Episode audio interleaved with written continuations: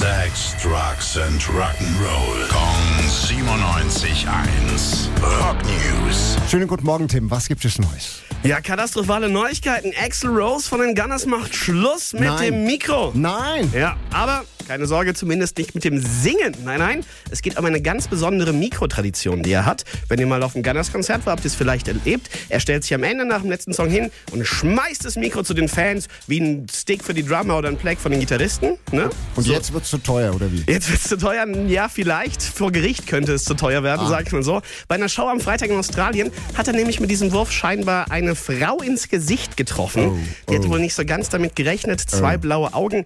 Hat dann dramatisch in der Zeitung erzählt, wie schlimm das war und dass er sie sogar hätte töten können. damit du lieber klang dann vielleicht ein bisschen dramatischer, als es tatsächlich war.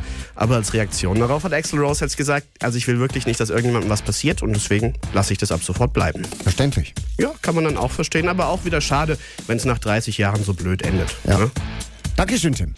Rock News. Sex, Drugs and Rock'n'Roll. Jeden Morgen 9 um kurz vor 8 in der Billy Billmeyer Show. Gong 97.1. Frankens Classic Rock Sender.